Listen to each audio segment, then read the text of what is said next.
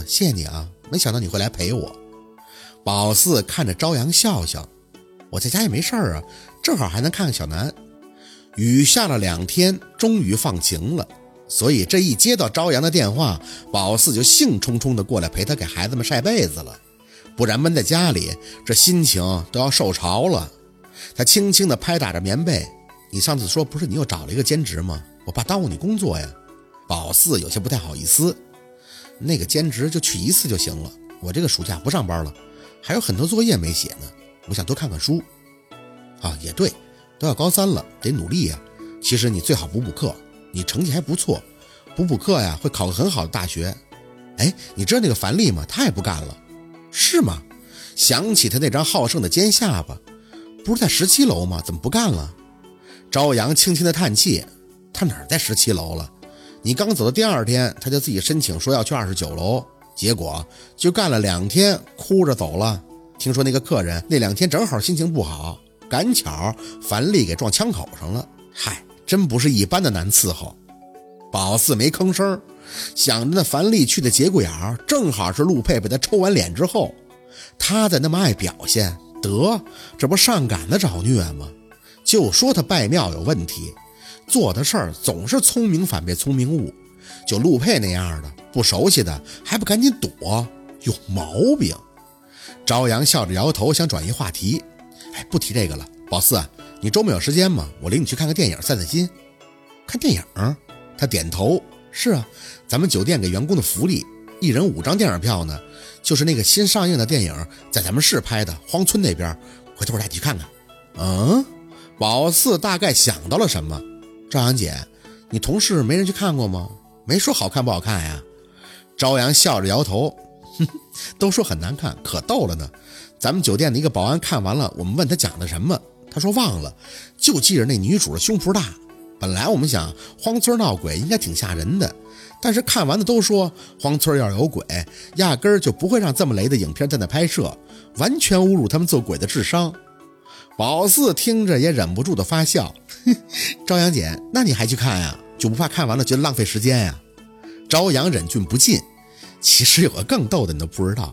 听说这个电影之前找了些观影人提前在那黄村观看，现场还放了空凳子，特玄乎。结果看了一半，有蝙蝠过来了。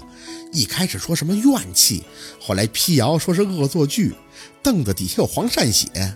结果这两天爆出个视频，就有一个观影人在看电影的过程中突然身体不适。记者问他是不是灵异事件，他说他只是低血糖，还说蝙蝠不咬人，说鬼啊是无稽之谈。最后你猜他说什么了？宝四看着咯咯咯笑着不停的朝阳，明知故问的说：“说啥了？超级大烂片儿。”朝阳笑得捂住自己的肚子，这视频下面留的言都要炸了，都说这真是耿直妹呀。只可惜啊，这个观影人捂得太严实了。哎，不过我听声音倒是挺像你的，但肯定不是你，他笑死我了，真的。宝四笑不出来，得，看来陆佩的计划完全成功了。哎，无奸不商啊！宝四，咱俩去凑凑热闹吧，看看这片子到底有多难看啊！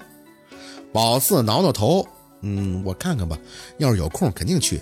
朝阳好脾气的应着。晒好被子，拉着坐在院子里的孩子们玩那些健身器材。宝四，以后你要是考到外地大学了，要经常跟我联系，知道吗？嗯，我会的。他的眼神有些迷离的看着远方。我看见你啊，就像是看见我妹妹。她现在也上高中，听说成绩特别好，也不知道会考到哪里。宝四拉了一下他的手。以后他大学毕业了，你们也许有很多机会见面啊。不过我姥姥好像说，你不太适合跟家人太过亲近的。朝阳叹气：“我就是想亲近，也未必有机会了。我打算出国，想去读个 MBA，这样将来才更有发展空间。其实我一直很想出国的，就是不太放心我的养父母。出国？”朝阳点头：“是啊，不过还在计划中，不一定的。反正我现在是单身一人，好做打算。要是有男朋友，就不能这么自在了。哎，宝四，我还没问过你呢，有男朋友没有啊？没想到他突然会问到这个。”朝阳姐，我还上高中呢，哪会有男朋友啊？朝阳挑眉，哟，我们宝四这么活泼可爱的，没人追？上高中怎么了？我初恋就是在高中。只要把握好尺度，很美好的。说实话，有没有？宝四老实的摇头，没有。那有暗恋的男生没有？男男生没有。朝阳不信，怎么可能啊？你没说实话，老实交代，要不然我挠你痒痒了。宝四笑个不停，这真没有，我发誓，在我们学校没想那么多的。而宝四觉得自己真没说谎，就算有那么一丢丢反应，也算不得多喜欢。况且他那个年龄段也不能叫男生了吧？闹了一阵儿，很正式的看向朝阳的脸，说着：“朝阳姐，我说真的，其实你面相很适合出国发展的，你的迁移宫很好，就是发际线的两边很丰隆，说明你出国有很好的契机，还可以看到皇子之气，有财喜啊，主平安的。只是，只是什么？宝四微微的眯眼儿，有颗小痣会有些微的不顺利。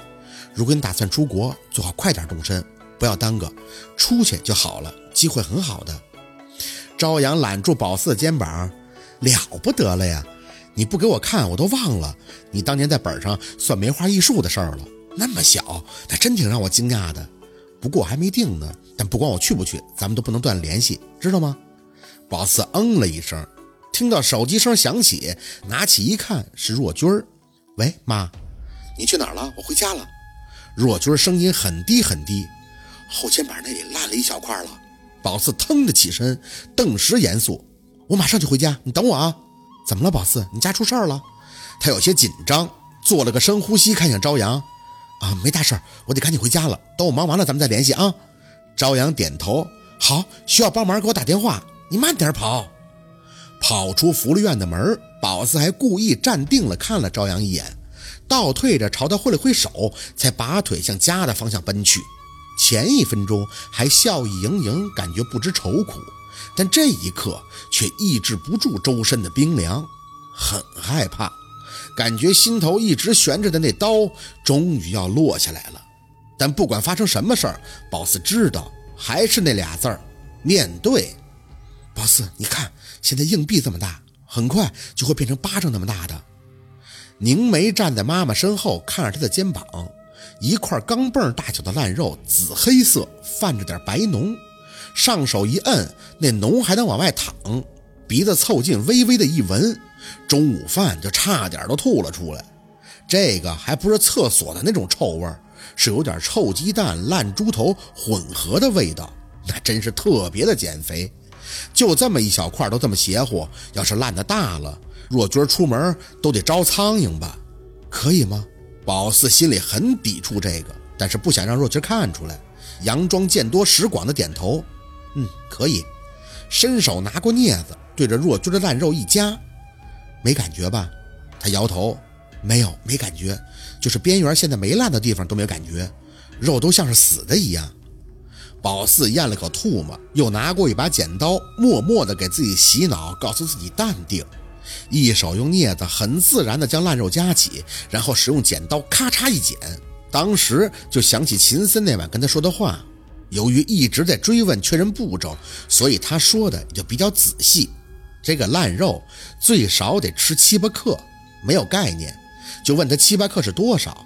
他说就是中药的那种蜡皮丸大小，也就是咱们俗称的大中药丸子那么大，比乒乓球稍微小点比鹌鹑蛋要大点宝四理解的就是满满一汤匙，反正就是只能多不能少，少了没用，还白遭罪了，真是想想都恶心。越往下捡着烂肉，就越想干预。若君还侧脸问他：“宝四啊，为什么要剪下来呀？”神宗秘法要用。宝四憋着气儿回着。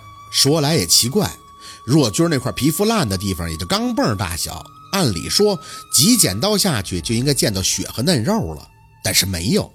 皮肤下的肉全是烂的，最后不知不觉竟然剪出了一个坑。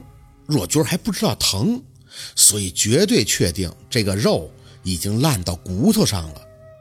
也就是皮儿好，里边全是紫黑色的，剪下来的肉还挂着白黄色的脓。等烂肉把碗底铺满了以后，宝四直接的放下剪刀，连带着找了个胶布，把若君那个烂肉坑给粘上，可以了。若君转脸看了那个碗一眼，很恶心，赶紧倒了吧。宝四的脸色控制不住的苍白。不能倒，这个晚上要做法用。说着，先端着那个碗送进了冰箱，放外边实在是怕招苍蝇。调节了一下情绪，宝四走到若君身前，一本正经地看着他：“妈，今晚上午时，也就是七点，我要练秘法，有几件事得交代给你。这个秘法练的过程，不是你以前见过的那种，可以说是闻所未闻的。